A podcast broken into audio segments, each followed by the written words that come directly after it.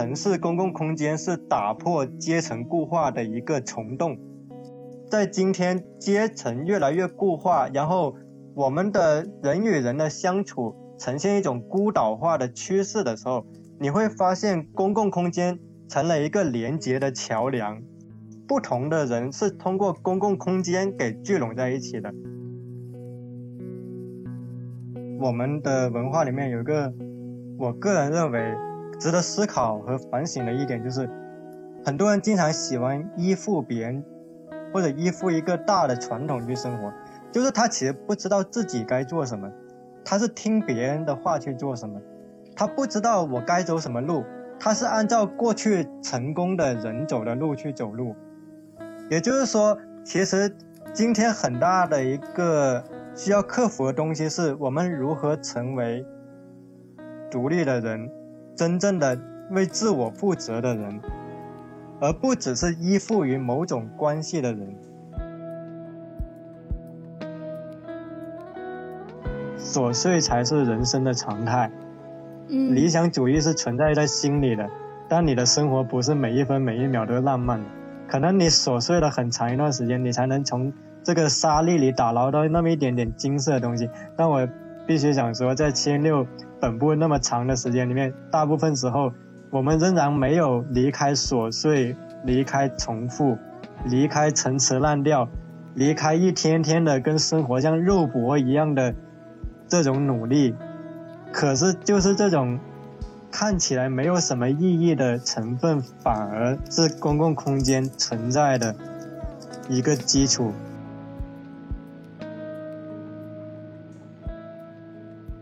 好，欢迎收听《问题青年》，我是主播 Lisa。今天和我在一起的是宗成，宗成跟大家打个招呼吧。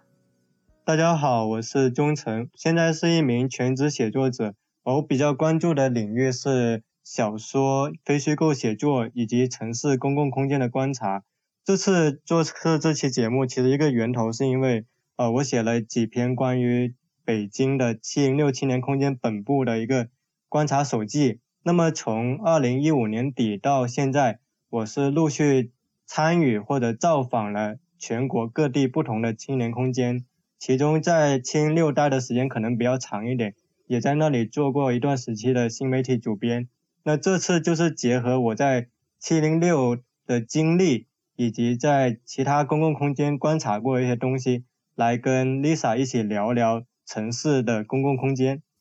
对，就是像宗成说到的这样，宗成在他做的一个播客《席地而坐》当中，有一期就是叫做呃，在北京五道口曾经有个地方叫七零六，嗯，正好在我们开始做最近这些关于青年社区和青年空间的这样的一些系列的内容的时候，呃，我也听了那一期。然后不久之后呢，宗成又发布了一篇文章，是一家中国公共空间的转型之路这篇文章，呃，然后我们青年志的公众号在八月十六号也转载了这篇文章。嗯，说到青年社区跟青年空间呢，我觉得就不能不谈这个七零六。呃，就像刚才宗成提到的，嗯，他也是在七零六做了挺长时间的一些参与和一些观察的一些工作的。对，所以我觉得七零六空间应该说是，呃，对于北京五道口的年轻人，或者整个北京的年轻人，或者是尤其近两年可能是更更广的一个地理区域当中的一些年轻人，都还是呃。曾经有过挺多的一些影响的，可能参加过他的活动，然后也结交过这边的一些朋友之类的。所以今天我觉得很期待，就是可以跟宗成一起聊一聊他对于这个七零六空间这么多年的一些观察和思考。哎，我想先问一下宗成啊，就是。我发现除了你前面说到的，除了我刚才说到的这个播客呀，还有这篇文章，你们最近在这个席地而坐的这个播客中，其实也有几期选题都是跟这些青年的空间啊，然后城市啊这样的话题是有关系的。嗯，你是从什么时候开始关心这个议题的？然后为什么好像在这段时间对于这些话题好像有很强烈的表达欲？可以跟我们分享一下吗？嗯，因为其实我们这一代是生活在城市的一代。像我跟我的朋友主要都是九零后嘛，像我是九五后，那么其实严格来说，我们从小到大都是从城市生活的一代。我是广东湛江人，算是一个粤西的一个小城市吧。然后我自己求学到现在的经历，基本上就是从小城市到了北上广这样的大都市，但是又是跟大都市的本地人保持着一个会有一些差异的一个视角。就是我不知道大家会不会有一种感受，就是你来到北京或者上海的时候，你会有一个异乡人的认可。你虽然在这里生活，但是你很清楚的感受到这里可能并不是你的家。那我对城市公共空间最开始的兴趣，其实就是基于我对城市的兴趣。我觉得在我读到当代文学的时候，我经常有个困惑：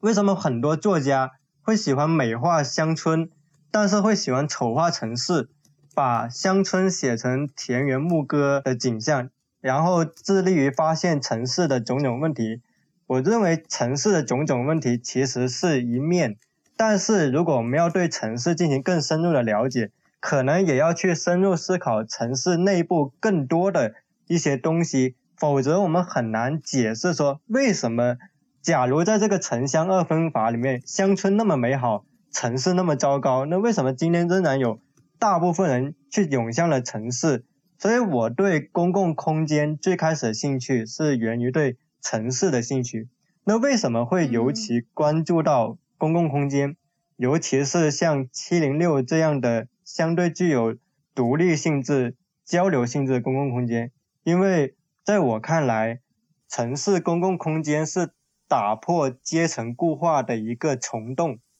也就是说，在今天阶层越来越固化，然后。我们的人与人的相处呈现一种孤岛化的趋势的时候，你会发现公共空间成了一个连接的桥梁。不同的人是通过公共空间给聚拢在一起的，不只是青年空间，还有你比如说像书店，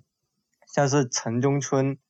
像是图书馆这样的地方，他们为城市生活带来了更多的交往的可能。我觉得这是第二方面，就是对于人与人交流的方式的兴趣，让我对公共空间非常感兴趣。然后我接着想补充的一点是，Lisa 你也提到说，好像我今年突然特别感兴趣公共空间这个东西。呃，其实我自己想补充的就是，我是从二零一五年底到了北京之后，然后可能我对这个公共空间的兴趣。就是一直存在的，但是在我看来，可能有些东西，可能你要足够沉淀的，你才适合把它表达出来。为什么呢？因为当你跟这个事物过于贴近的时候，有时候会影响你对它的感受力或者捕捉力，会因为过度的煽情，或者说你自己也处在这个当局者中，所以你很难清楚的看待它。但是，当你稍微的跟这个事物拨开一点距离，你可能更清楚它在你的记忆，它在那个年代的记忆中的一种所谓的分量。所以，可能我对公共空间的观察乃至写作是持续了很多年的。包括我在一九年的时候，其实在澎湃市政厅就写过一篇非虚构，就是记录七零六它这么多年的变迁的。但是，可能到了。七零六本部，它真正的关门之后，我才深刻的意识到，呃，我必须去记录下跟它有关的一些东西，因为如果连我这样的参与者都没有系统的把它记录一下，没人可以记录。有时候我们很感兴趣历史中那些很伟大的事物，但是我觉得对我来说，更重要的是我把我真的参与过了，我认为我在乎的一些东西，我给记下来。所以，可能对公共空间，如果再追溯到更本真的一面，是我迫切有一种想要把它记录的冲动，所以会关注这个东西。对，你刚才说到这个，你非常迫切的想去记录下来关于七零六的一些呃故事啊什么的，就让我想到，我正好呃最近也跟欧宁老师讨论了他去研究的一些乌托邦的一些田野啊，其实他在很多的那个资料的收集当中。呃，也是有一部分是依赖于呃一些当事者，他们把自己所知道的和看到的这些自己这个社群的当中发生的一些故事，然后他们的实践都做了还挺详实的一些记录。对，所以我觉得，嗯，你的这些记录应该真的是非常有意义的。我还想再多了解一下，就是你觉得是你在经历的一些观察或者经历当中的哪些事情让你觉得它是特别值得被记录的？就是让你特别有冲动说这个东西要记录下来，然后甚至要尽快的就把它表达出来的，是一些什么东西呢？我觉得可以从一次一个小故事说起，就是我曾经跟朋友聊起过，他就问我。哎，你说在中国有没有其他类似青六这样的地方？那当时我们想了一轮，我们发现这种地方还真的少见。我们当时就调侃，你说青六，他在年轻人里面，哎，知道的人其实也不少。那为什么青六实际运营也不咋地？那咋知道的人就那么多？然后我们得出了一个结论，因为你像在中国，像青六这种地方真的太少。包括我自己去不同城市观察，其实像这样的公共空间，可能全国也就你比如像七零六，然后像定海桥，像闲下来，像以前广州有一个三楼青年空间等等，但真的不多。而且我觉得这里需要强调的是，闲下来合作社跟定海桥互助社跟七零六还是不同的空间组织。那么像七零六这种空间组织，其实是真的很稀缺的。我觉得在这个时代，稀缺本身就是一种力量。一个少但是珍贵的东西，它比一个多但是实际上是陈词滥调的东西更加的难得。那么这是第一点。第二点就是，有时候我们回看历史，呃，我们可能以为这个东西多么的恢宏，多么了不起。比如我们现在看《新青年》的历史，看五四的历史，甚至看国外的格林威治嬉皮公社、五月风暴的历史。但是因为我自己也是做中国文学研究的，我想举一个例子，《新青年》很火，对吧？但是《新青年》一开始它诞生的时候，总的订阅人数只有几千人，嗯，也就是说，《新青年》当时的关注度还不如现在很多网红公众号。《新青年》哪怕到了一九一九年，它最好的销量也只有一两万册。也就是说，在后世被渲染的影响了一代中国青年的杂志《新青年》，其实最开始它诞生乃至在它前期创作的时候，它其实只影响了一小批人，只是因为当时中国的识字率并不高，当时的中国识字率在百分之十以下，那么北京又是一个重要的青年文化的据点。刚好新青年的创始人有一些人后来成了中国共产党的创始人，而中国共产党的叙事要承接到辛亥革命到五四之间的叙事，新青年又是一个重要的桥梁，所以在这种后人的叙述里面，新青年的分量被不断不断的拉高，也就是说，我们以为。那个恢宏的伟大的历史，其实在历史的原点，可能并没有那么的那么的显眼，或者那么的有影响力。很多影响力是后天加上，或者说那个参与者事后的行动所造成的。所以我自己之所以对当代的稀缺事物感兴趣，是因为它可能现在并没有那么的有影响力，但是只要它是。稀缺的，它是有意义的。我觉得把它记录下来，也许说不定它未来就是成为一棵大树的种子，这个说不准。但是至少得有人记录，所以这个是我记录像七六这个公共空间一个很重要的出发点，是因为我们必须保留一个一手资料，一个让后人回看历史现场一个真实的东西。那么作为一个参与者，其实我们是担负着。这种责任的，这个可能是我觉得它很重要的记录的另一个原因在这里。然后还有一个私人的原因，我补充一点就是，其实我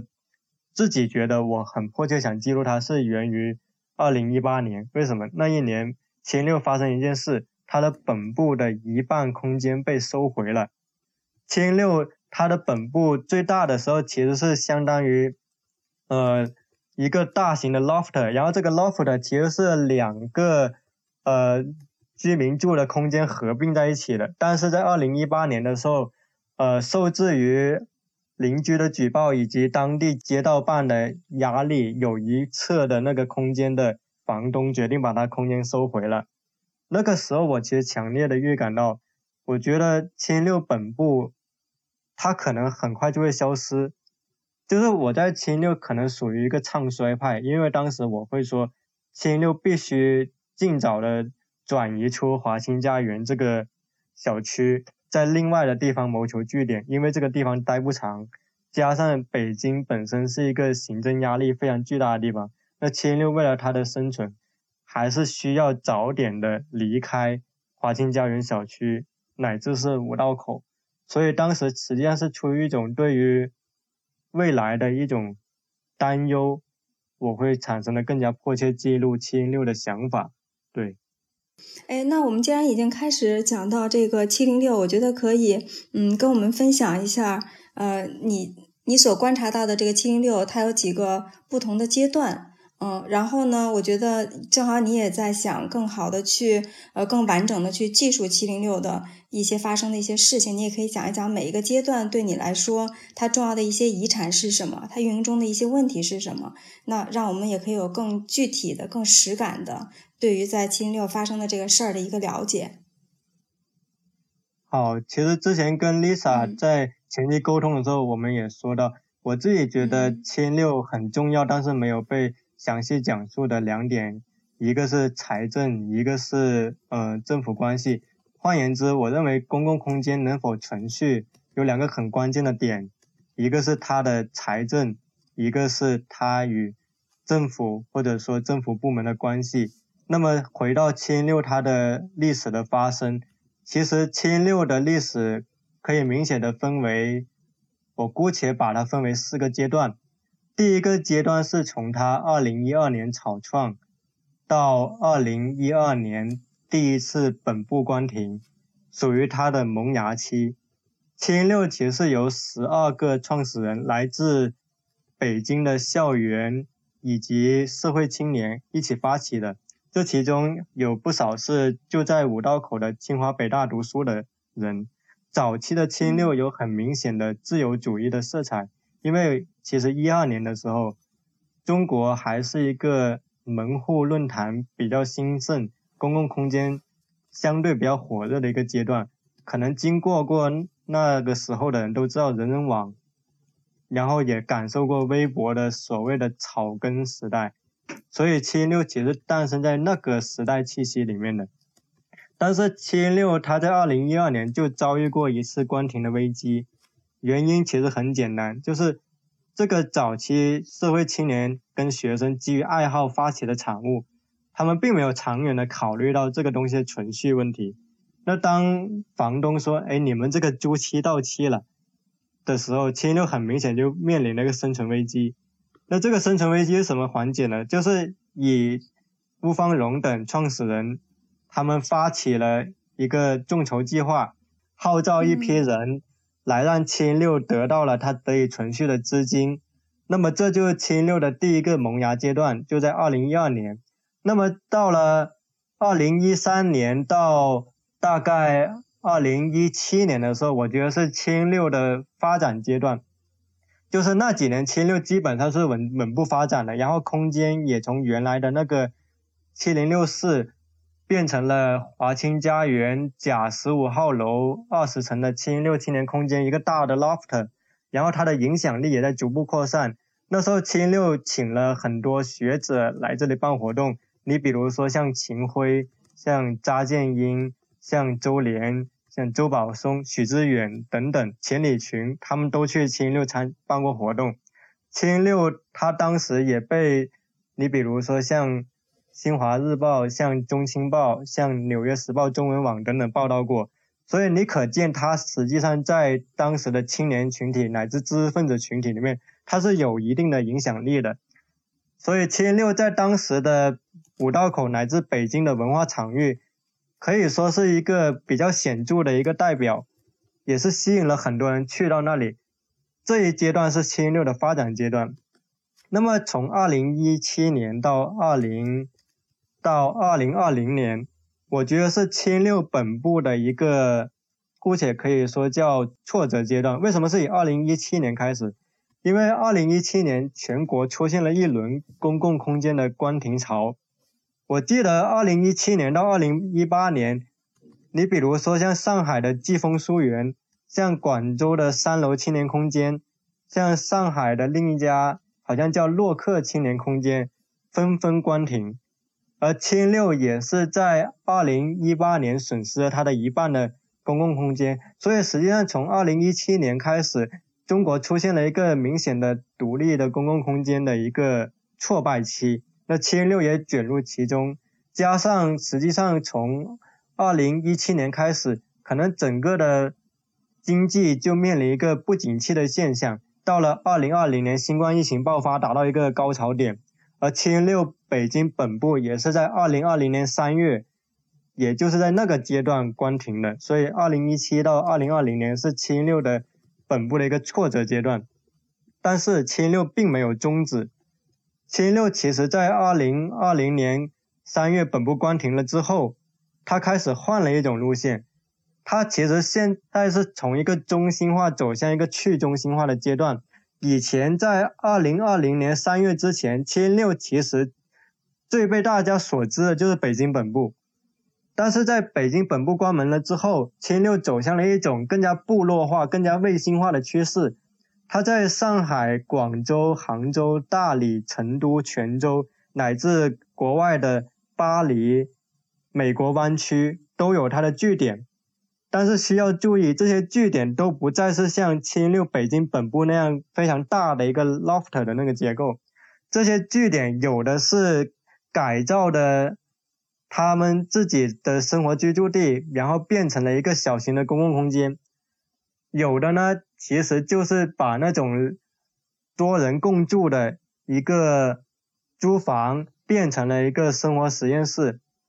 还有的呢，可能就是像城市客厅这样的结构，就专门用来办活动的。所以你会发现一个很有趣的现象，就是七六它在去中心化之后，它可能。也走向了一个高度松散化的一个氛围，就是它其实是没有一个总的像以前北京本部那样统筹一切的东西了。可是反而因为这样，七六现在的生命力反而更顽强了。因为你就算其中上海的一个关门了，那其他的还在。所谓星星之火可以燎原，他们现在就变成了一个。不断的自我增值繁衍的过程，就是它不是不再会因为一个空间一个人物的流失走动而不再延续了，所以我觉得，哎，反而就是我们所谓福兮祸所依，祸兮福所依。七六在这个看起来比较弱势的阶段，我反而觉得它开启了一个新的征程。而且这个可能生命力更加长久，这是我从北京到上海之后，我反而对七六的未来更加感兴趣的原因。我觉得他可能在开拓一个可能他自己都没有完全想清楚的一个形式，但是如果这个形式真的他成功了，说不定也能为其他不同空间的发展提供一些经验。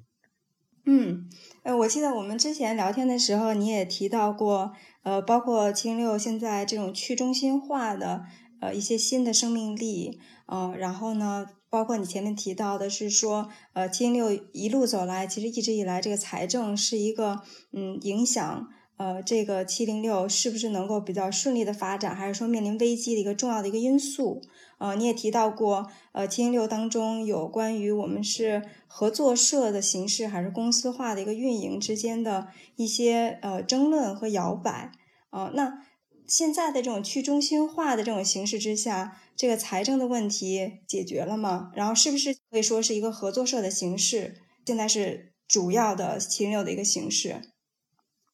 呃，我觉得现在七零六主要的财政模式就是风险共担。所谓的风险共担，就是你一个共同体内的成员，我们共同来承担这个财政的风险。这样的话，就不会再有一个所谓的中心人物，他操持的总的财政权利。每一笔大的支出，因为关系到这个共同体所有人的利益，所以是需要经过至少三分之二以上的人表决通过，你才能通过这个大的财政支出。那么这样的好处就是，它至少在控制开支成本上是有个很明显的一个改善的。它不，它不会再有可能清六本部的时候一些非常盲目的支出所造成的财政的流失。然后第二点是，其实清六现在它的财政模式，我必须强调的一点是，因为我刚才也说到，它是一个去中心化的部落化的氛围。那么我们可以想见，上海的清六跟湾区的清六可能运营模式就不太一样，所以你很难说一个。所有清六共通的一个财政预算方案，我这里可能姑且与我观察比较久的上海的几个清六的分布举例。我觉得上海的财政模式相对是比较好的，因为上海的清六它的创始人里面就有比较精通财务的，然后也吸取了北京的一些管理经验的。那他们当时他们的解决办法是什么呢？他们的解决策略是，他们会成立一个风险基金。这个风险基金就是他们会从住客，因为千六其实有一些生活实验室是采取的那个租房改造的形式，他们会从住客的租金里面去拿出一部分汇入这个公风险基金，包括活动的收入啊，线上的活动乃至其他形式的收入。这些收入有一部分是要汇入这个风险基金，这个风险基金平时是不动的，它是用来应付一些突然需要的开支，或者说成员集体表决后需要的一些生活的支出。这个风险基金是在这里。然后另一方面，上海青六会对它的财务有一个更加明细的管理。早期的时候，他们是会核教他们每个月的财务的支出的。所以其实你会发现，这种呃精确到每个月的财务的收支成本的控制，显然是比七零六早期时候是，我觉得是更加合理化的一个管理方式。所以这也是我对上海的七零六的发展会相对的有信心的一点原因。因为虽然我们都说搞青年空间可能是一个比较理想主义的东西，但你理想主义落地，免不了要跟钱算账。我觉得今天很多人很多文人羞于谈钱，但是你做事你就不得不跟钱去打交道。所以其实公共空间的运作里面，其实不缺有才华的人，但是缺懂算账的人。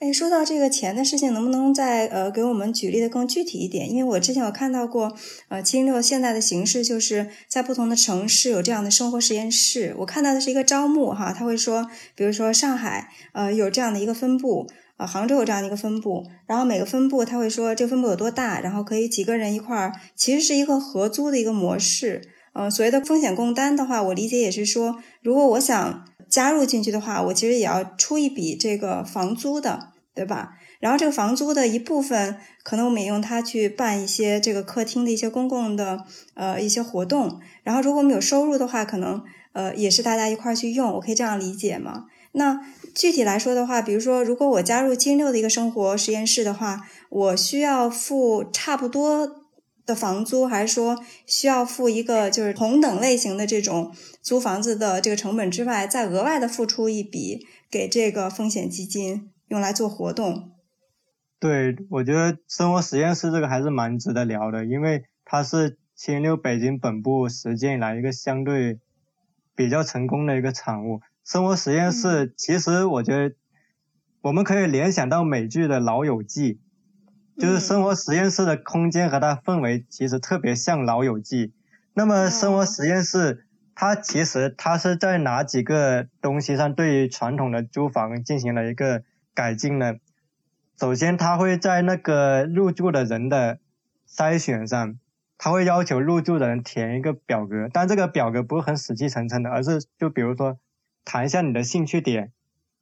谈一下你在这里你想办什么活动。那为什么要做这个？因为如果你自己没有参与公共空间建设的热情，其实你会发现你住进去也是跟你住普通的群租房没什么区别。那生活实验室之所以要去筛选这个住客，是因为他希望把更有公共空间参与建设的热情的人聚起来。也就是说，呃，我们这个东西它不只是一个单纯像群租房或者租房一样住的地方，而是说我们把它变成一个小的一个公共空间，我们在这里办我们感兴趣的活动，聚拢起来跟我们兴趣爱好更符合的人。所以这个表格它不是通过所谓的学历出身来筛选人，而是通过兴趣爱好，或者通过他参与公共空间的热情。也就是说，这是。第一点就是从这个人员入住上，客观上它的确是设了一个门槛，但这个门槛是基于对公共空间的参与热情来去设立的。那么第二点就是你刚才也提到了说，那他会不会他的所要缴纳的租金比平时租房的租金要高？我自己的一个观察，因为我是住在上海的长寿路的一家公共空间那里面。那么其实我自己，包括我的朋友，他们的租金是在一千八百到三千多块不等。你比如说，比较小的那个房间，可能就是两千块钱租金左右。其实跟普陀区的其他的类似的租房比，并不贵。然后之所以有三千多块钱，是因为它在二层有一个。比较大的那种空间，这个空间可能像是你住两千块钱那种空间的两倍还要大一点。所以其实我自己的一个观察是，好像七零六的租金跟同地段的其实差不多，就它不是很很低，但也没有高，也没有高多少，它就一个差不多的价格。然后他自己还会通过办一些活动，乃至一些七零六的会员的捐赠。来去给他补一些钱，但是因为他现阶段的开支其实也没那么大，所以其实现在要维持那个收入均衡，还是我自己觉得还是绰绰有余的。我这里做个对比，为什么七零六北京本部啊它亏钱，但是七零六上海没那么亏钱？很简单，七零六北京本部它是不住人的，或者说它没有常住客，它只有短住客。但是千六北京本部那么大一个 loft，他肯定要交租金啊，他每个月交好几万呢，那这好几万从哪来啊？其实你哪怕办活动，你要筹这好几万也不容易，对吧？所以千六北京本部长期的亏损，是因为他要供养这个大的不住人的实体空间，他经常是用生活实验室的钱来供养着北京本部。嗯，那么在上海，我记得上海只有一个城市客厅是。它只有一两个常住客，上海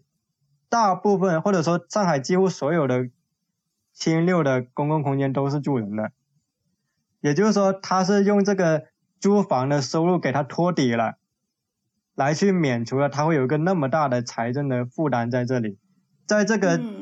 住的基础上，再在这里去承办活动，或者说供养一个小型的城市客厅什么的，这样的话，他对他的。经济会有一个更加的、更加合理的缓冲在这里吧？对，然后我想接着说，生活实验室是，其实生活实验室它早期成立，它有一个很重要的是，它有一个叫共治委员会，就是因为生活实验室它一开始成立，它是希望所谓的民主的去参与生活，他们那个共治委员会是怎么做的呢？他们会根据罗伯特意识法则，把那个住客召集在一起。就是我们这个生活实验室的规定啊，是我们住客要集体参与，然后至少符合三分之二以上的投票才能通过一条一条的。那么如果这个生活实验室出现了比较大的一个需要大家一起商量的问题，比如说可能谁未经允许。带了某个人回来，然后那个人造成了什么财财务的损失，那我们就要商量一下处罚措施或者其他的。这个其实也是需要共治委员会去，无论是线下开会或者线下线上表决，至少都要去有的。所以七六生活实验室一开始的时候是有一个非常明显的一个民主化参与的色彩在这里，它不是一个简单的。一个像我们在自如啊，或者说在别其他地方那种简单租房，因为我们知道像这种比较传统的租房，可能你住进去，你跟你那个邻居。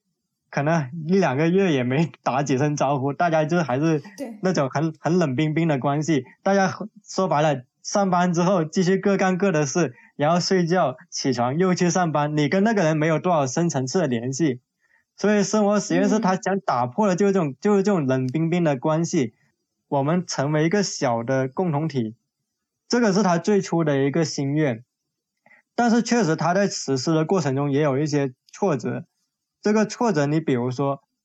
没有那么多人有民主参与的激情。我的意思说，民主建设最困难的是激情消退之后，我们该怎么做？在最开始，大家有那个新鲜感的时候，大家都愿意参与。可是生活的压力一层层的涌上来，有时候你就不想管这些事情，你回去就想好好睡个觉，你也不想发起活动，那怎么办？没有人管这个事情，这个民主的参与的流程还能控制吗？所以其实这个是生活实验室，它从草创到现在一直想要去克服的问题。这个问题就是我们怎么让民主意识日常化？我们怎么把民主意识不只是一个政治的猎奇的景观，而是就是我们日常的意识的一部分？我们都能意识到我们是这个住的地方的主人，进而让这个空间更好。那么这个阶段。其实有过一些失败的尝试，就是比如说在呃五道口的时候，其实那个民那个共治委员会到后期是变得松散的。为什么？很简单，在前期特别有意愿去做这个事情的人离开了，就是那个很有那个热情做的人呢，他离开之后，共治委员会往往就会走向松散。所以有一段时间，其实七零六的生活实验室的那个。民主进程的建设是有一点搁置的，但是呢，到后面，包括到了上海，我住的这个生活实验室，我们可能又会探索一些新的方式来弥补，就是比如轮值制度，就是管理这个事情的人，比如发起活动的人是轮值的，这样的话你可以分担不同人的压力。其次呢，可能呢也会有一些指标，当然这个指标不是很硬的。这个指标就是你入住的时候，哎，你至少能够跟我担保一下，你在你入住期间发起一两场活动吧，就是也不是很硬性，但是你至少发起一两场活动，要不你来这个住，你跟你普普通住群租房也不是你的心愿，对吧？毕竟你来生活实验室，你也不是单纯只是住个冷冰冰的群租房，那所以大家群策群力嘛，你发起一两场，我发起一两场，你看这个活动不就多了吗？或者。至少你自己不发起，你可以邀请人过来发起嘛？那这个邀请的过程不就是一个互动嘛？所以说白了就是，我觉得他一个很重要的经验就是，没有不承担责任的自由，没有你不付出就能得到的一个民主。也就是说，我们在这里，我们就必须每个人承担一部分责任，去参与成为这个建设者，而不是一个单纯的。得到回馈的人，是在这种大家轮值和共同参与的过程中，能把这个民主和参与的意识给日常化。我觉得这个可能是很重要的一个实践的经验，就是哪怕一开始很艰难，我们也得把这个轮值以及每个人都能够参与其中给去做起来，而不只是一两个人总揽事务，否则。我们看历史的教训，就是一个人统治都是不长久的。哎，我觉得你刚才讲到的，就是现在的一些，就上海这边七零六，呃，现在还叫生活实验室吧，嗯，这个做法真的有几点是非常棒的啊。就首先呢，你看它跟之前的一个最大的不同，你之前有提到过，就是它不再是七零六。呃，总部或者本部去有一个出资的角色，相当于你在任何一个城市，呃，是大家共同出资去做这件事儿的。虽然所谓的这个出资，其实就是一块儿去租这个房子，就跟你平常一个年轻人到了北京啊或上海之后，你需要去几个人合租的这个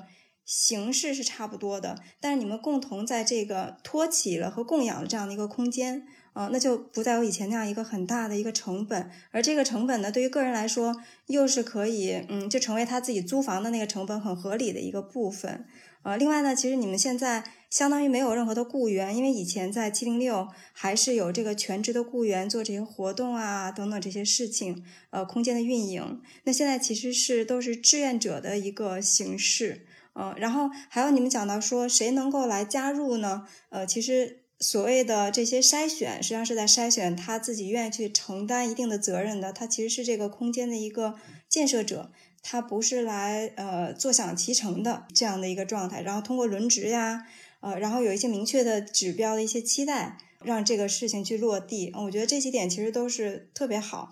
他之所以可以这么的去中心化，然后这样去运营，其实是有了这些合作社的一些。基本的一些因素在的，对吧？共同出资啊，然后民主的一些议程啊，然后就是建设者的这个浓度，呃，要足够高，那享用者的这个比例要少，那这样子的话，它会更加可持续运营下去一些。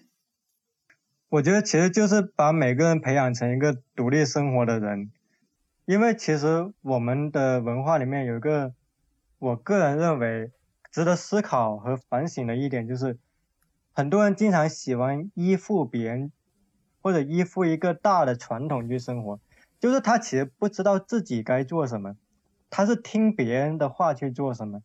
他不知道我该走什么路，他是按照过去成功的人走的路去走路。也就是说，其实今天很大的一个需要克服的东西，是我们如何成为独立的人，真正的。为自我负责的人，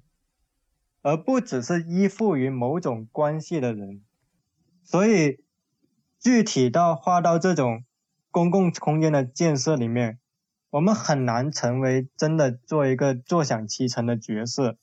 我们很难只是期望说，哦，我把钱交够了，那所有的服务你都给我 OK 了吗？这个逻辑其实是一种我们大而化之，其实。是一种你希望大的共同体包管你一切的逻辑。那我们，我其实想举一个文学史上很经典的例子，就是陀思妥耶夫斯基在《卡拉马佐夫兄弟》里面讲到一个宗教大法官的故事。我在这里不冗长的复述，我只是提到一点，这个故事讲的其实是一个面包与自由关系的问题。也就是说，什么样的人会让渡他的自由？他希望别人把面包喂到他嘴那里，他希望那个主人承担他一生的面包。换言之，你给我福利，我让渡你自由。而很多人的生活是遵循这个逻辑，就是如果你给我福利，我宁愿不要我的自由，我宁愿我不去走那个独立的路了，我就是依靠着你。很多事情都是这样。但是如果哪怕我们可能意识到这个逻辑有那么一点点不对，我们就很难再遵循这个思路去生活。或者我们再具体来说，当我们意识到我们的父亲、我们的母亲给我们规划的并不是我们想要的路，可是他们打着为我们好的幌子，或者我们的老师告诉我们你应该怎么做，你为什么不这么做？甚至再具体一点。当前苏联告诉他的士兵你这样做是对的时候，当纳粹德国告诉他的士兵你应该这样做的时候，那我应该这么做吗？他是我心里想做的吗？我觉得只要当我们发现这个东西有那么一点点不对劲，就是你的民主化意识开始觉醒的时候，或者说就是你真的开始想。走自己想走的道路的时候，当然我不想美化这个东西。我觉得自由需要承担很大代价，而且天下没有真正的完全的自由，只有有限的自由。但是只要哪怕我们可能有那么一点点想要克服这种我们说的一个强力权力结构对我们的强大的限制，我们可能都需要去承担自己的责任。而这也是公共空间参与的一个非常重要的思想的基础。我想补充的是这一点。因为最近一段时间，嗯，做这个选题和挺多做呃共同体啊，呃或者是社群的一些朋友去聊天。就是我觉得大家有一个共识，就是嗯，我们通过这样的一些社群的一些实践当中，呃，很大的一个程度上，呃，是想追求更大的自由。然后这种自由呢，很多时候适合不便利、不方便，嗯，需要你自己承担更多的责任，嗯。承受更多的一些不确定性是高度相关的。前面你有讲到说，我们很多时候会倾向于，嗯，为了福利会去让渡自由。那我觉得我的观察上是，有的时候可能是福利，有的时候可能是在，嗯，高度的不安全感当中一些所谓的安全感，呃，但是在这些社群当中的时候，呃，那些更大的一些自由或者自主的一些空间，其实往往是。伴随着你更多的一些不便利、不方便、呃不确定、呃安全感的一些丧失的，很多时候是同时发生的这些事儿。嗯，这就让我想到你之前是谈到的还是写到的，有一个问题，就是在这样的一些社群当中，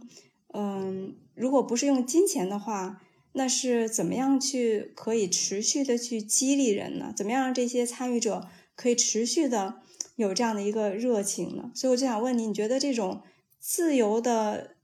感知能够成为这样的一种激励吗？其实我想泼一盆冷水，我觉得自由可以成为一时的激励，但是只有自由有时候容易演变成虚无。换言之，我觉得参与到这个的人，他多少至少他是认可我们会需要拥抱。更大的自由，但是拥有自由远远不够。更重要的问题是你如何去把握你的自由，你如何去承担你的责任。那么，再具体回到这个问题，就是在相对缺乏很大的资本的情况下，这些成员如何的持续去为公共空间的参与去付出他的东西。我觉得一个很重要的一点是基于一个共同价值的认可。这个价值不是说服从于某一个政治立场，而是说我们有一个共同的底线。这个共同的底线是从我们不认可什么为基准的，而不是我们都认可什么。为什么这么说？因为有时候我们并不确定我们我们是什么，但我们确定我们不是什么，对吧？嗯。我们其实很清楚。我们反对什么东西？我们厌恶什么东西？比方说，我们反对极端的民族主义，或者说那种军国主义的那种想法。又比如说，我们可能也会不赞同那种管控一切的思考方式。然后你比如说，在性别议题上，我们可能不会要求说每个人性别意识都是。怎样的？但是至少有一个共同底线是认可男女平等，对吧？我觉得这个其实是一个很基准的底线。也就是说，一个共同的价值的尺度或者共同的底线，其实是从我们都共同不认可什么开始的。在这个基础上，有了一个对话的前提。这个对话的前提才是大家能够。走在一起，哪怕彼此的政治立场不一样，也能够去一起去参与什么的原因，在七零六乃至在公共空间，其实政治光谱是多种多样的，有马克思主义者，有自由主义者，有左翼的，有右翼的，有所谓的激进的，也有保守的，他们都不一样，没有人限制他们政治主张，但是他们来到这里。至少他们有一个共同的底线，所以我觉得是这个共同的底线托起了这个东西。而另一点是我认为很重要的一点，也是我在北京本部参与的时候，为什么我们经常调侃七零六其实做的也不咋地，但是大家对他还是很有情感的原因，是因为他不会用那种特别的具有基于阶级或者身份的有色眼镜去看你，他是。一个相对平等的一个交流方式。我的意思是说，在传统的这种公共空间里面，其实是有很明显的上下级的。你比如你去听个讲座，嘉宾跟观众的权利位置显然不一样，对吧？我们都是奔着嘉宾去听的。你比如在学校里，老师跟学生其实也不是说特别平等的，至少我们是老师，肯定是一个相对更加中心的位置。但是在七零六这样的公共空间里面，可能人家并不是特别管你，你是什么北大清华的，或者你是什么哪个红色家庭的子女，这些东西在这里并不是我们衡量你的尺度。而是说你是否能够愿意参与公共空间的建设，是否一起大家来分享一点东西，来做一点事情。其实，在七六，如果一个人炫耀他的学历、他的出身呢，大家都会很不认可他，因为大家觉得没必要，你你来这里你炫耀这个干嘛？就是特别凡尔赛。但是呢，七六他可能会更加认可那些真的去做一些事情的人，就这大家都看在眼里了。所以这个潜移默化之间就会形成七零六的一个思想的底色，就是一个更加平等跟包容的底色。但是这个包容不是毫无尺度的一个容忍，而是一个有共同的价值底线托起的一个包容。换言之，它是一种自由与责任之间的一种辩证关系。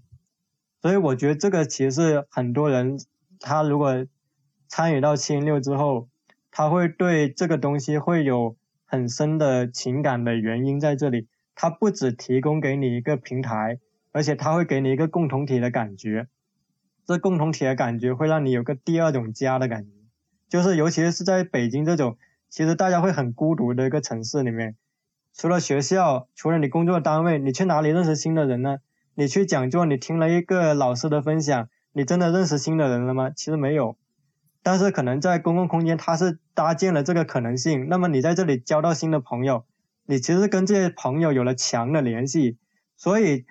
公共空间为什么能够让人有羁绊？因为它有强联系。你是因为这里的朋友，你对这里有感情。说白了，你人人是因为这里具有一个强的联系、强的关系，所以才愿意在金钱之外。去付出一些别的东西，愿意哪怕我明知道它不是一个大的资本，它确实没有那么多的物质上的好处，但我还是愿意哦，我去帮助他一些东西。我觉得这个是很重要一点。总结来说，就是第一点就是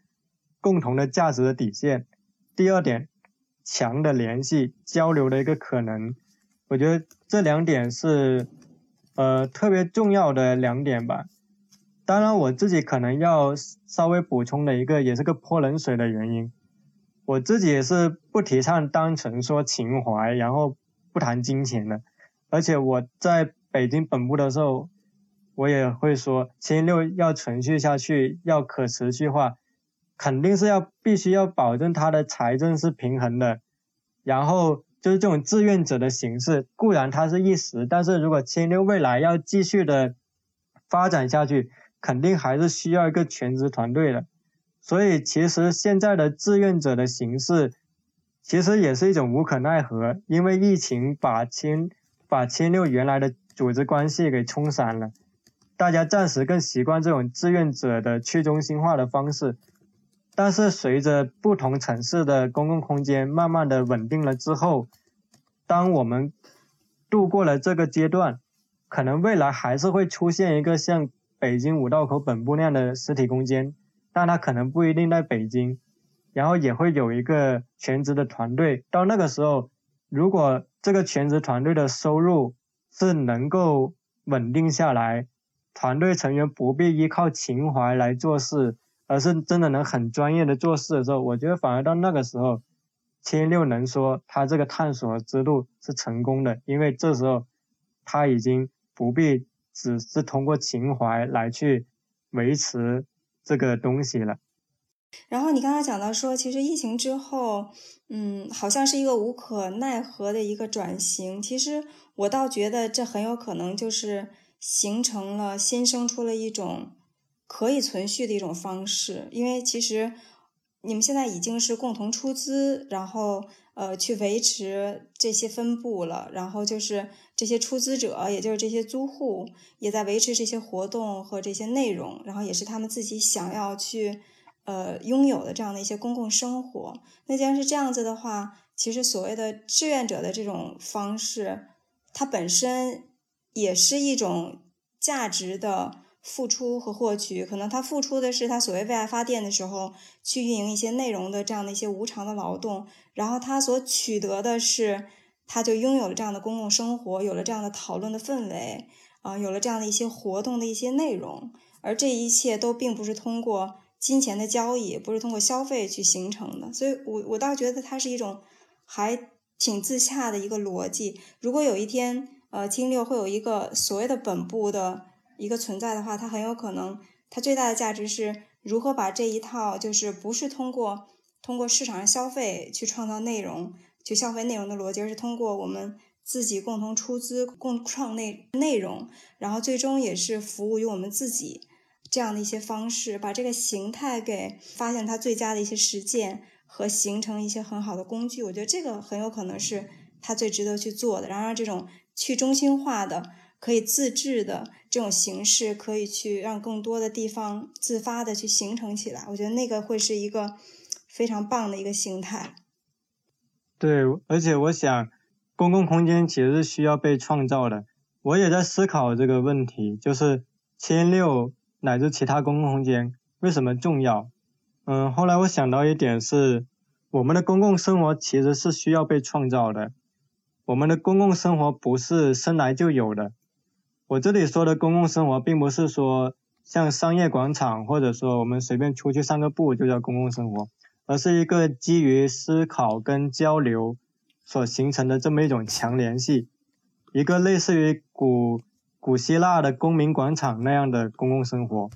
这种公共生活是需要被创造的，而这个是一个与消费有关，但是并不被消费所取决的一种关系。在这个基础上，我倒真的确实认为公共空间值得我们去出资。也就是说，其实我们出资参与的是，我们想共同创造一种公共生活。在这个基础上，我我我们愿意为他买单。所以将来如果七六再有个本部，我认为是因为他已经通过这么多年的努力，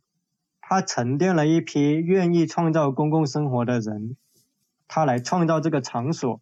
我自己也会期待那一天吧。对，能谈一谈你现在所在的这个上海的一个分部的这些公共的生活吗？你们的活动的频次是怎么样的？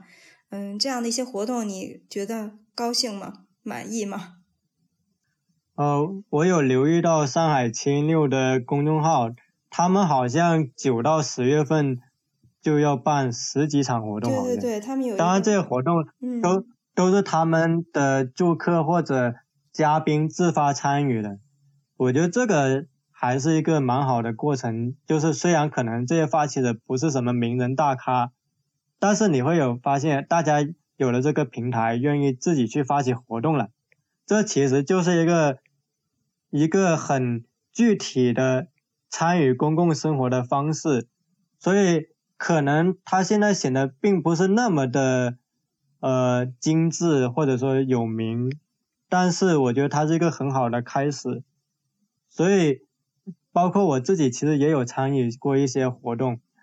还有一个我印象比较深刻，其实不是在七零六，是在闲下来，嗯，闲下来是在仙霞路的社区的防空洞的一个合作社，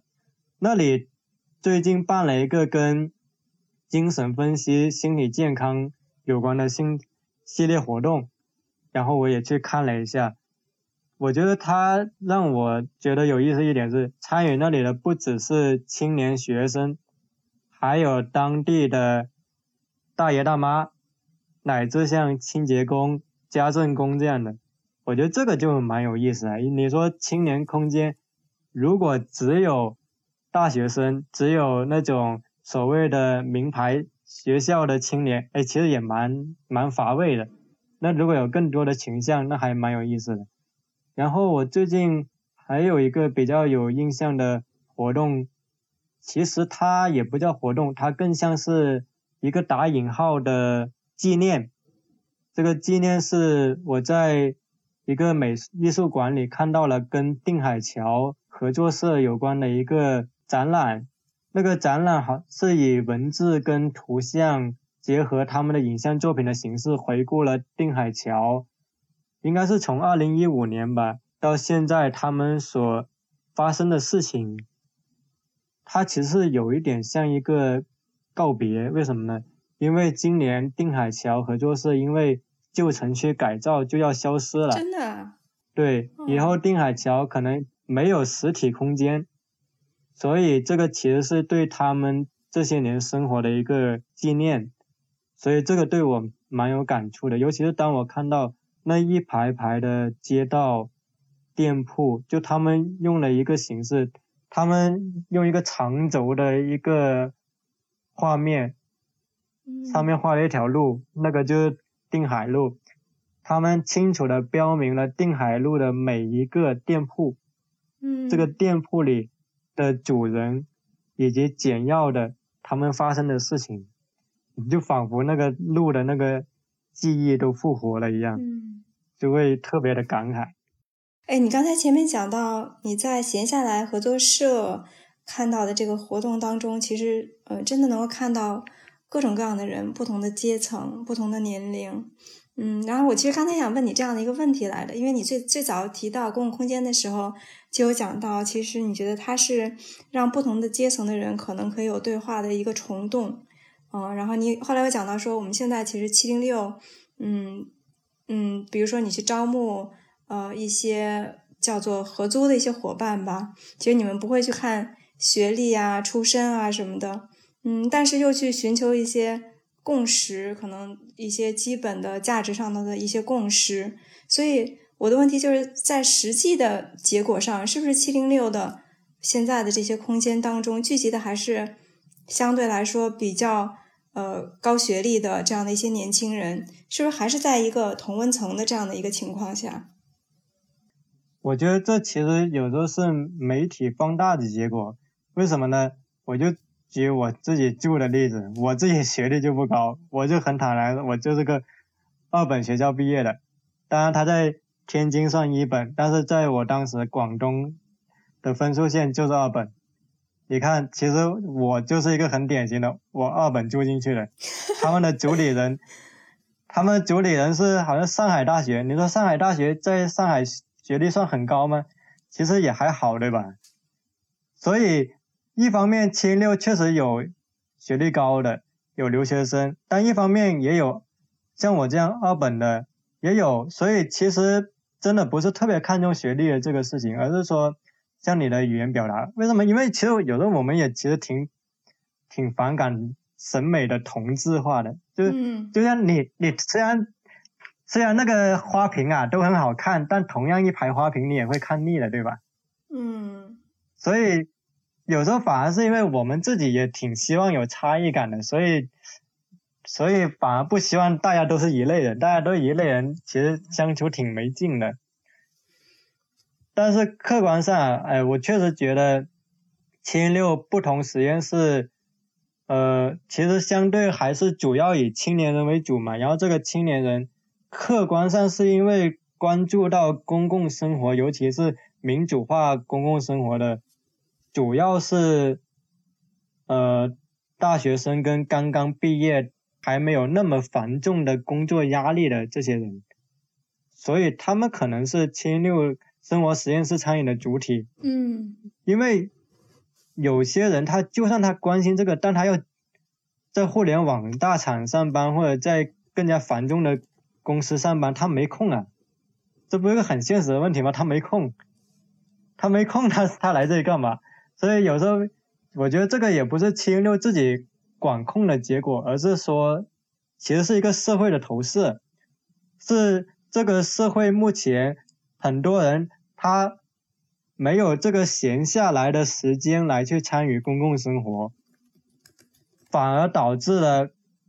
可能七六相对缺乏一些这样的人的影子，但是并不是说七六自己。把自己的审美趣味给趋同化了，嗯，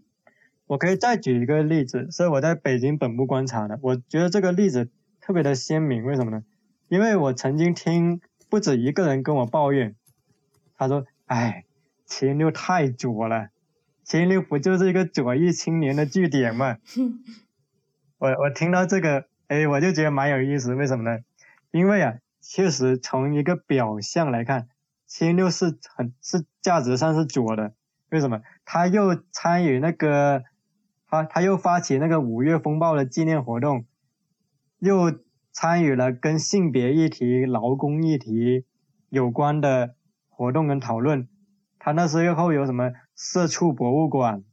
然后有那个反性骚扰机制的讨论。所以你就会发现，哎，好像表面上这个七零六的议题确实跟左翼比较搭边，但是呢，如果你真的深深入到七零六本部，发现七零六有很多人其实，在价值上不能用纯粹的左来形容，甚至有自己标榜为右的，或者说我们姑且说是他反对左的，那他为什么没有显形呢？有两个原因。第一个原因是，因为在当下的这个舆论场里面，其实能够引起公众关注的是相对左翼的人更容易参与的议题。嗯，你比如说性别议题、劳工议题，你会发现左翼的思想资源更能够介入它。你比如说像马马克思的思想资源、葛兰西的、哈贝马斯的等等，包括性别主义的。等等，你会发现是左翼的思想资源更能介入到这些社会的热点议题，而社会热点议题天然上就被更多人关注，所以反而让大家觉得，哎，好像这个东西怎么那么左了？然后这个现象又不只是清六在发生，如果关注到当下很多中国的公共媒体，从报社到出版物杂志到其他的公共空间，你发现都有一个变左的趋势。为什么？因为这个社会议题相对更容易让左的思想资源去介入了，这是很重要一点。然后还有一个，当然我不知道这个方不方便剪出来，我只是提一点，就是其实现在很多媒体它是限制跟自由主义有关的议题的，或者说跟非左派有关的议题。这是我有一次亲口问那个媒体老师，嗯，他说。他说：“现在咱们媒体不太好发跟自由主义有关的东西。”那我那时候就明白了。嗯。所以有时候不是说自由主义发生的人变少了，而是说被呈现的东西变少了。嗯。换言之，有时候我们看到的东西，眼见不一定为实。比起看到了什么，更应该看到什么东西被遮蔽了。嗯。这个是很重要的一点。第二点，第二点是因为我觉得七六它有两类很明显，一类是。比较喜欢去办活动去发声的，一类是，他可能没那么张扬，但是他也在清六的，外部场域肯定更关注第一类，对吧？但是第二类有的时候他是一个沉默的多数，或者说他虽然他是属于不同的价值光谱，但是呢，他才是七六的大多数，你没法用一个单一的。政治光谱去容纳它，可是它就是存在在那里。我认识七零六本部很多人，他们有的是互联网公司的员工，有的是自由主义价值观的那个知识分子，有的是民谣歌手，然后还有其他不同的类别。你说怎么用不同，怎么用一个单一的价值去衡量他们呢？难道你说他们不去？很张扬自己的观点，他们就不存在于七六吗？其实也不是，所以我才会说，从这个现象可以看出，有时候看似趋同的东西，其实可能只是因为我们没有看到它被遮蔽的东西。有时候，当我们去定义某个东西是什么的时候，也许我们更应该去追问这个是是否成立，或者说。当我们在做价值判断的时候，有时候更应该去问的时候，有什么东西是我们还没有去看到的？有什么东西是被遮挡住的？我觉得这个可能是更重要的一个东西，这个也是我想补充的。哎，现在呃，七零六有这么多的不同城市的一些分布，呃，我就还蛮好奇的，在你的观察之下，你觉得这些分布他们会呈现出比较大的一些差异吗？呃，然后在这么分散的情况之下，不同分布之间彼此的这个共识还重要吗？嗯，我先说差异这一点，我觉得首先我必须承认的是，因为我没有去过国外的七零六。我对于湾区七零六跟巴黎七零六的看法肯定是浮光掠影的，所以这个可能是我现阶段观察一个局限。然后，如果说到国内不同的七零六的差异，我认为更主要是跟这个城市的底色有关系。嗯，你比如，如果你对比上海七零六跟杭州七零六，有一个很明显的差异是杭州七零六参与的人程序员更多。那你说是因为什么原因造成？那就杭州。杭州阿里在那里嘛，互联网大厂，那肯定参与人不一样。然后上海可能，上海相对那个文化场所啊更多一些，可能那里的文艺青年更多一些，所以可能上海参与的人里面偏人文社科的人可能更更多一些。就是这个其实是跟城市的底色不同所有关的。你像如果是大理的青六，你像大理青六一个很很明显的一个气质，就是跟大理这个城市有关系的。所以我会觉得，不同城市的七零六的气质，还真的主要是跟他们那个城市的人群有关系。七零六其实投射的是这个城市的青年的气质。嗯。但是我也会观察到一点，是因为疫情啊，很多留学生他没法出国了，所以其实导致这这两年七零六的留学生有点多。当然，这个是因为现实所导致的，这个也是蛮有意思的一点。然后我这里。姑且也可以说一下，其实我刚才不也说到，像闲下来合作社跟七零六可能就是个比较不同的地方，因为闲下来合作社它是办在一个社区的防空洞的，它旁边就是那些上海的呃叔叔阿姨，那么它的这个组织形式可能会比七六更加偏向于那种嗯。我在想是闲下来的人群构成可能是更加加长期一点。这个加长期是因为闲下来并没有标榜自己是一个青年空间，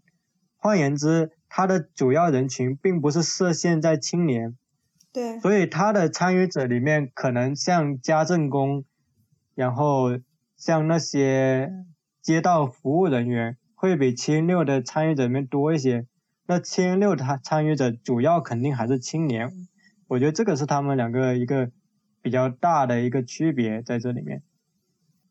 我觉得那个共识其实还是那个价值的底线，这个价值的底线肯定是重要的，但是这个价值的底线不是通过每天去强调，而是因为每一个参与到七六的人，他多少都会认可一些东西，加上七六本身。它有它自己的一个筛选机制，当然，其实这个所谓的筛选机制，其实没有那么真的门槛特别高的样子，它其实只是过滤掉一些我们认为不太合适公共生活参与的人。回到我们所有这些东西的一个原点嘛，就是一个年轻人到了一个陌生的一个大的城市里头，嗯，这种异乡人的感觉，然后人与人之间是没有什么冷冰冰的交流。这种孤岛的这种感觉，是不是就没有了？哎，但我很怕美化这个事情。其实我一直有异乡人的感觉，为什么？因为我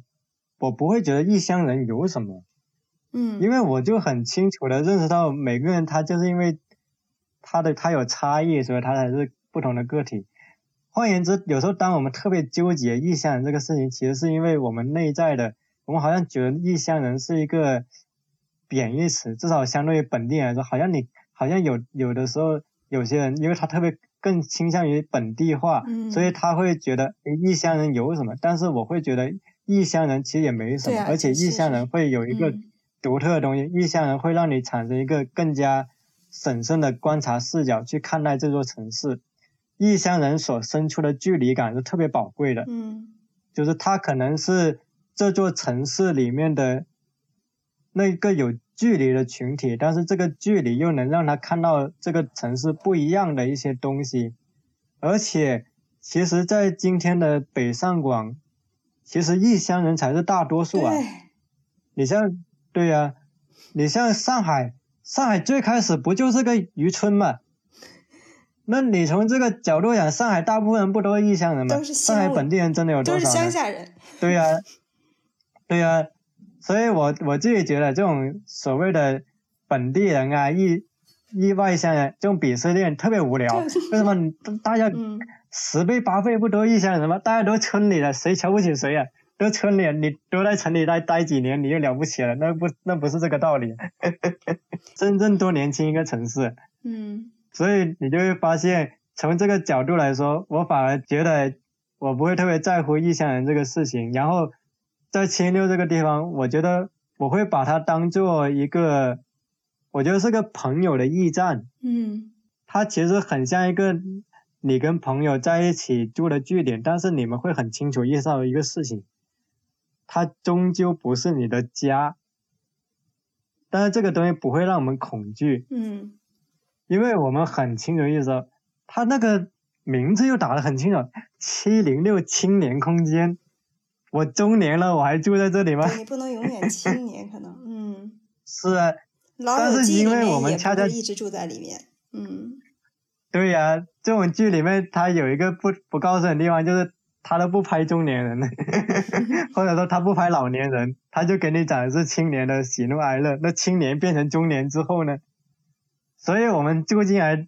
都很明白这一点，就是它不是个终点，它也不是家，它只是一个朋友的驿站。但是我们在这里建立了关系，即便我们离开这里，我们将来也还是在乎彼此、关心彼此。这个是比一个空间，我是不是住在这里很久更重要的一个东西在这里。像我从北京到上海，我们经常会感慨一个事，就是今年认识的朋友，他明年就要走了，他可能去国外，也可能去国内的其他地方。可是，虽然你还是会感伤，但是你会知道，他还是在你的记忆中留下了一个分量。有时候我觉得留下这个东西就已经很可贵了，所以我觉得这也是七月六给我的感觉，它是一个我知道我注定离开，但是我会汇存这份呃珍贵的一个地方，对。嗯，好，特别好。嗯，我觉得今天咱们时间也差不多了。嗯，最后再问一下你，还有什么特别想表达的吗？嗯，我有一个比较无聊的问题啊，就是你看，你最近关于七零六也写了，呃，也写了文章，然后也在你自己那边录了播客。我们今天又聊过，你现在是一种什么感觉？关于七零六，你还有更多想说的吗？还是觉得已经说的差不多了？哎，我其实想补充一点是，我觉得大家千万不要对青年空间有太高的滤镜、太美化的想象。呃，我为什么这么说？因为我看过太多的报道，他会把青年空间往非常理想主义的色彩写，或者说它呈现了它好的一面，没有呈现它比较平庸琐碎的一面。嗯，这个也是我特别想说的，就是当我在二零一五年到二零二零年在七六北京本部断断续续的生活了一段时间，我想说的是，琐碎才是人生的常态。嗯，理想主义是存在在心里的，但你的生活不是每一分每一秒都浪漫的。可能你琐碎了很长一段时间，你才能从这个沙粒里打捞到那么一点点金色的东西。但我必须想说，在千六本部那么长的时间里面，大部分时候我们仍然没有离开琐碎，离开重复，离开陈词滥调，离开一天天的跟生活像肉搏一样的这种努力。可是就是这种看起来没有什么意义的成分，反而是公共空间存在的一个基础。也就是说，总得有人去承受这些东西，否则其实这个东西是没法维持啊。我比如最简单的，你搞住宿，千六本部以前的那个住宿表格谁负责？谁来负责新媒体运营？谁来负责拆床装床？谁来负责活动的邀请嘉宾，维持那个秩序，这些看起来都很琐碎。那没人做这些，这个空间运作不起来了。所以有时候运作空间其实需要摆脱一种个人浪漫主义的情节，或者说是一种我必须在每一处都找到我的存在意义的这种想法，因为这个其实跟日常生活完全不同的景象。我们的日常生活其实不是这个逻辑在运行下去的，因为我也看到有一些呃认识的人，他可能在公共空间。他参与到时一一段时间，他发现，哎，不是我想的那样，怎么我的，对，怎么这个公共空间是这样的？哎，没你说那么好，你是骗我，所以我我就不希望说，哎，做做了这一期，然后他说，哎，你怎么你跟我说这公共空间那么好？哎，我我去了清六，不就是一个破群租房吗？或者说，或者不就是一个一个很普通的空间吗？你好意思说这些什么这这些吗？所以我说，真的不要美化公共空间这个事情。我们对一个东西的了解是需要长期的观察或者沉淀才有的，而不是说你像旅游那样，你参加个活动你就了解，不可能的这个事情。这个是我，嗯，我特别想补充的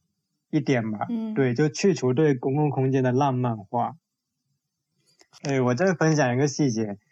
其实啊，有些记者他报道青六，他都没来过青六，他就是找朋友在青六拍了几张照，然后线上远程采访青六的住客，写出了报道，嗯嗯，里面都是真的，我跟你说，信息都是真的，但是那不是他真的观察过的东西，所以他只能去呈现别人陈述的东西，但是他不能去辨认别人没说什么，或者说别人美化了什么东西。因为多少会有种心态，比如一个记者来采访你，哎，来问你这个东西，其实你是有自我美化的倾向的，嗯，或者你有把你参与的事情美化的倾向，对，所以这个可能也是我自己作为参与者我想写的原因，因为是终归是你在这里长期生活过，哎，你写的东西可能才会有一些不同的地方，在今天我们更需要一种长期沉淀过后的。一种创作，而不只是浮光掠影的记录。这个其实也有点像人类学里面的那个田野调查。对。所以换个角度，可能我也是在做关于青年空间的田野调查吧。好的，那关于我们今天讨论的这些话题，宗成还有什么想补充和强调的吗？要么最后我就分享几部跟公共空间有有关的著作吧。哎，可以啊，可以啊，好呀。我想着重分享的几本，有一本是列菲福尔的《空间与政治》，嗯，他还有一本书叫《日常生活批判》。这两本书，它重要的是什么呢？它是从一个理论化的视角，加上一个实践的视角来跟你讲述城市空间与人的精神生活的关系，以及与人的政治生活的关系。在列菲福尔的讲述里，政治不只是王侯将相所说的政治，政治还包括城市市民日常生活中的许多重要的事情，比如说你与街道办打交道，或者说你纳税缴税，甚至你去参与公共活动，这些都是政治的一部分。那么人的政治生活是被什么塑造的呢？其实很大程度上是被城市的。公共空间所塑造的，所以列菲福尔所所想想要阐述的就是我们的精神生活、政治生活与这个城市的形态与这个城市的空间密切相关。这也是为什么我们需要去关心我们的城市的这个空间形态，关心公共空间，因为它最后其实是关系到个体的它的生存意义。所以这是我想着重推荐的。前两本书叫《空间与政治》跟《日常生活批判》，然后我再想推荐的两本书，一本大家应该也听过，就是向彪老师的那本《跨越边界的社区：北京浙江村的生活史》。这本是我认为向彪写的最好，也是他最沉淀的一本书，好像是出自他的那个博士论文。是他曾在北京的浙江村所深入观察后得到的很多东西。我觉得这本书的视角跟他的讲述方式都是很有趣的一本书。嗯，然后我想推荐的是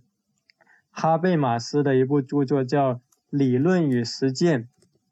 哈贝马斯也是一个特别关注公共空间的一个左翼思想家。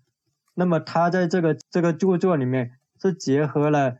不同城市的那个城市的街区改造的案例，来跟你去说一些他所关注到的东西。这其中一个很重要的组成部分就是公共空间。哈贝马斯的著作也是经常去强调公共空间它所产生的意义的。那他所关注的一个层面，更要是一个知识的层面，就是智慧的智，然后实质的实。换言之，哈贝马斯认为，呃，一个人的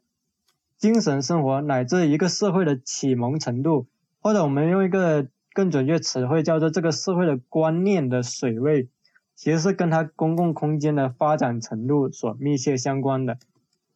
所以我会比较推荐这本《理论与实践》。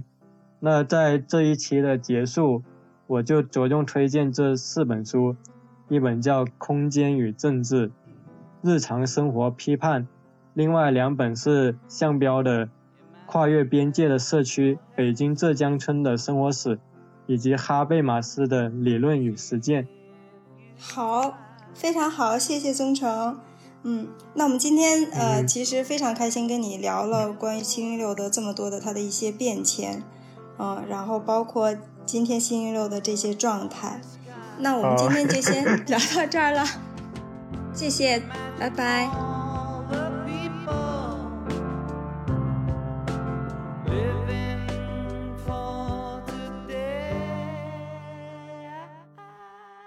感谢大家收听《